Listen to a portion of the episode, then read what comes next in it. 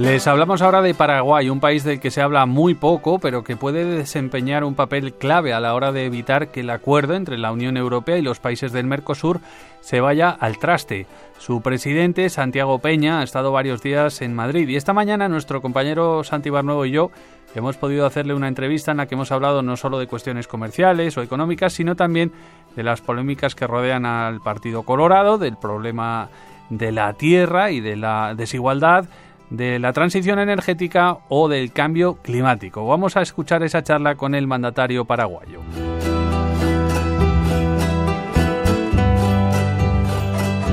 Santiago Peña, presidente del Paraguay, ¿qué tal? Buenas tardes. Muy buenas tardes, Mario, Santiago, un gusto estar en contacto con ustedes y con toda la audiencia. Santiago, eh, presidente, los ocho meses que lleva al frente del país ha realizado numerosos viajes y sus destinos más habituales están siendo sus vecinos Brasil y Argentina, gobernados ahora mismo por lo que son dos antagonistas, digamos, ideológicamente hablando. Teniendo en cuenta lo importante que es para Paraguay el Mercosur, ¿ve usted posibilidad de mediar, de acercar posturas entre el presidente Lula y el presidente Milei? Sí, definitivamente sí. Creemos que Paraguay históricamente eh, ha sido la bisagra en el medio de estos dos grandes gigantes, Brasil y la Argentina. Así que definitivamente eh, tengo, tengo las ganas, tengo el compromiso y, he desarrollado un vínculo personal muy importante tanto con el presidente Lula, una persona de tremenda experiencia, tres veces electo presidente. Creo yo que en el mundo eh, democrático es el, líder más importante que tiene hoy. Y realmente me, lleno de orgullo de, saber el trabajo que estamos haciendo. Y en el caso de Argentina, eh, con Javier Milei también, eh, nos vincula una visión económica, los dos somos economistas, entonces eso ayuda mucho en la construcción de una visión de, políticas públicas y para Paraguay es fundamental también la relación con Argentina. Así que nada me gustaría más que en la próxima cumbre del Mercosur, que va a ser el primer encuentro que van a tener Javier Milei y, y Lula da Silva, sea en nuestra casa en el Paraguay. El Mercosur es realmente lo que es el motor de toda esa región del, del continente americano, en su, en su parte del sur. Imagino que con su encuentro con el presidente Pedro Sánchez habrán hablado de ese acuerdo entre el Mercosur y la Unión Europea que parece estancado porque hay una oposición muy fuerte de países como, como Francia para, para sacarlo adelante desde este lado. También hay oposición eh, en el lado americano. ¿Cree usted realmente que hay margen o esperanza para que eso se lleve a cabo o hay que empezar a, cambiar de punto de vista y a renunciar a él? La, esperanza es lo último que se pierde. Nunca hay que perder la esperanza. Yo creo que en esto hay que seguir intentando. Ahora, eh, tenemos que ser realistas y, el realismo nos lleva a concluir que no están dadas las condiciones en Europa. 25 años han pasado que se iniciaron las conversaciones entre Europa y, y el Mercosur y no hemos llegado a un buen puerto. Este año es un año de elecciones en Europa hay un mayor consenso en Mercosur, hay un menor consenso en los países de la Comunidad Europea, así que nosotros queremos ser también muy respetuosos. Eh, la conversación ha estado en cada reunión que Mercosur o cualquiera de los países con Europa siempre eh, sale a relucir la conversación sobre el acuerdo de libre comercio. Pero nosotros queremos ser muy claros. El, Mercosur va a continuar integrándose al mundo. Hemos firmado ya en diciembre un acuerdo de libre comercio con Singapur. Estamos próximos a cerrar uno con Emiratos Árabes Unidos que está llevando adelante Paraguay en representación de todos los países del Mercosur y, deseamos aprobarlo en la próxima cumbre que va a ser en Asunción y seguir avanzando en la integración a todos los mercados. Nosotros somos conscientes que Mercosur tiene mucho para ofrecer en este mundo que hoy está necesitando alimentos, energía renovable y nosotros somos ese continente y esa región del mundo que ofrece esas oportunidades. Presidente, usted logró una victoria muy clara en las elecciones del año pasado como candidato del Partido Colorado, liderado hoy por el expresidente Horacio Cartes, ¿no? que fue señalado por los Estados Unidos literalmente por su participación en la corrupción desmedida que socava las instituciones democráticas en Paraguay. ¿Cómo se maneja o cómo maneja usted esto y los efectos negativos a nivel de imagen que pueda tener para, para el Paraguay? Pueden haber, me imagino, prejuicios, desconocimientos. El, presidente Carte fue electo por mandato popular eh, para ser presidente del Partido Colorado. Él ejerce un cargo partidario. Y yo fui electo eh, presidente de la República para gobernar eh, para todos los paraguayos. Entonces, eh, hay una vinculación política, ciertamente hay un apoyo que se traslada en un apoyo parlamentario en la aprobación de todos los proyectos de ley y yo valoro mucho porque eso me ha permitido también tener eh, una efectividad en materia legislativa muy pero muy alta. He pasado todas las reformas, más de siete reformas en estos seis meses eh, de gobierno. El presidente Carti, yo no soy su defensor, él tiene que hacer su propio descargo, pero él públicamente ha negado eh, estas acusaciones y ha pedido a la administración Biden que le permita demostrar eh, su inocencia en cada uno de estos cargos. Esta es una herramienta que Estados Unidos ha utilizado en, en mayor medida en los últimos años en América Latina y de hecho la semana pasada un grupo de senadores del Congreso americano le envió una carta al presidente Biden diciéndole que ellos estaban muy preocupados porque la actual administración había mal utilizado esa herramienta eh, para perseguir muchas veces a países que son aliados de Estados Unidos, ¿verdad? Y claramente eh, hace mención a varios países, no menciona Paraguay, pero uno de los firmantes, que es el senador Marco Rubio, sí estuvo en Paraguay hace unos pocos días, primera vez que viene un senador americano a Paraguay, y, ciertamente él dijo que, que Paraguay es un gran aliado de los Estados Unidos. Así que eh, yo no quiero decir si son injusticias, son prejuicios, pero claramente eh, el presidente Horacio Cartes estuvo en el foco de la atención con el gobierno de Mario Abdo, el gobierno pasado de Mario Abdo, y, ellos han utilizado, y está demostrado que utilizaron la estructura del gobierno para perseguirlo políticamente, y eso claramente es algo que pudo fácilmente haber guiado al gobierno americano a tomar ese tipo de medidas. ¿Y cómo le afectan a ustedes en sus relaciones con Estados Unidos? Porque sí que es verdad que en diciembre se comenzó y se autorizó la, exportación Ninguna. de, Nosotros tenemos una gran relación con Estados Unidos, una gran relación. Esto eh, para nada nos ha afectado y yo dejé muy en claro, ¿verdad? Yo fui electo para gobernar eh, en representación de todos los paraguayos. Eh, no para representar a nadie en particular. Así que en ese sentido hay, hay claridad y hay un diálogo muy fluido. Me he reunido con, con altos, altos eh, oficiales del gobierno americano, han visitado Paraguay en reiteradas oportunidades. Así que la comunicación es una comunicación fluida. Sí reconocemos, esto ocurrió en el medio del proceso electoral, ¿verdad? Y, bueno, ahí hay todo tipo de teorías conspiraticias y, eh, diferentes eh, escenarios que pueden ser de alguna manera utilizados. Yo prefiero mirar para adelante, ¿verdad? Porque finalmente ninguna de estas medidas, si, si tenían un un objetivo electoral, no cumplieron su objetivo. ¿verdad? Yo gané con la mayor diferencia en la historia y el Partido Colorado consiguió por primera vez una mayoría en ambas cámaras del Congreso. Presidente, el tema de la tierra es otro de los eh, más controvertidos históricamente en Paraguay. ¿Qué propuestas tiene usted en torno a esta problemática que lleva afectando al país desde hace ya tiempo, a esta enorme desigualdad en torno al tema de la tierra? Hay, hay desafíos, hay desafíos enormes, lo estamos enfrentando con la titulación masiva de tierras. El, Estado paraguayo es el mayor tenedor de tierras en el Paraguay.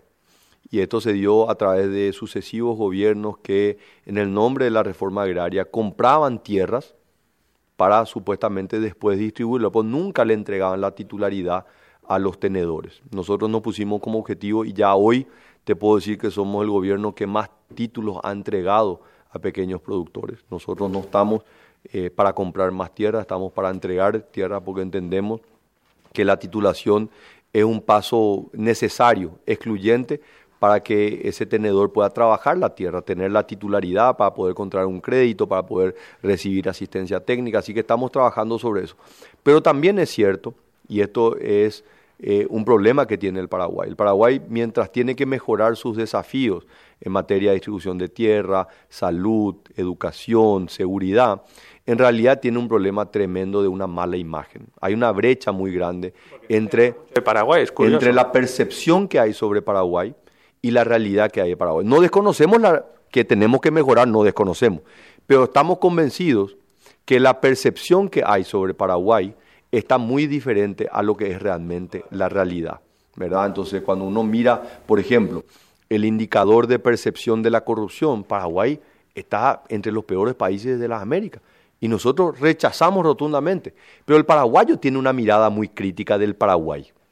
El Paraguay tiene que salir de esta mediterraneidad mental que es la que yo hablo mucho, ¿verdad? No es una mediterraneidad física de no tener litoral marítimo, sino es salir de esa isla rodeada de tierra como nos describía Augusto Roabasto, ese gigante latinoamericano que encontró aquí en España su segundo hogar y que en el año 91-92 recibió el premio Cervantes. Así que, eh, y eso trataba de alguna manera graficar cómo el Paraguay se aisló y los paraguayos nos aislamos del mundo. En esta primera visita que ha realizado usted como presidente de España, ha estado en el Mobile World Congress de, Barcelona, ha prometido que su país es un centro de innovación tecnológica verde, en un Paraguay que ahora mismo eh, basa su economía principalmente en el sector primario, en el sector agrario, aunque sea también un gran exportador de, energía renovable. Eh, ¿Cómo aspira, cómo se plantea esa transformación y cómo aspira a generar más empleo para sus ciudadanos, que en el fondo es lo importante? Paraguay es heredero de un acervo de capital gigantesco. O sea, todo aquello que el ser humano no puede crear, Paraguay lo recibió. Para, el, ser humano no ha sido capaz de crear tierra, no ha sido capaz. O sea, eh, la geografía es lo que tenemos, ¿verdad? Es lo que le toca a uno, ¿verdad? Y, y Paraguay recibió una tierra, a pesar de la guerra que nos quitaron 60% de nuestro territorio, pero sigue siendo un territorio vasto, grande, casi tan grande como España, más grande que Alemania, pero con una población pequeña. Y una geografía plana con tierras tremendamente fértiles y cultivables. Entonces, ese es un valor enorme. 44% de nuestra geografía es bosques, son bosques. Y a pesar de eso, somos el tercer exportador más grande de soja, somos el noveno productor exportador de carne más grande del mundo. O sea, hemos podido encontrar esa ecuación de generar un tremendo potencial productivo, alimentos para 100 millones de personas, sin poner en riesgo la sostenibilidad del medio ambiente. Somos un país que no tiene costa en el mar, pero estamos rodeados de dos ríos gigantescos. Los ríos que descargan las tremendas aguas que bajan del Amazonas y que se convierte de agua dulce a agua salada. Pasan por el medio de Paraguay, dos grandes ríos, que nos permiten regar las tierras, nos permiten movilizar la producción. Tenemos la tercera flota de barcazas más grande del mundo, después de China y Estados Unidos, y nos permite producir energía limpia, renovable, a precios que no existen en el mundo, por la eficiencia que tienen, por el caudal de los ríos. Entonces Paraguay tiene 100% de su base energética de fuentes renovables y produce energía que le permite exportar a los otros dos países donde solamente utilizamos el 20%. 20%. O sea, estamos hablando de un volumen que no existe en el mundo. Ahora la pregunta es, ¿qué hacemos con esa energía? ¿Nosotros vamos a ser solamente productores de alimentos? No, nosotros ya somos un gran productor de alimentos. Sí creemos que Paraguay puede diversificar su base productiva agrícola, por ejemplo, forestal. Un, árbol que en Europa tarda 14, 15 años para crecer, en Paraguay tarda 7 años.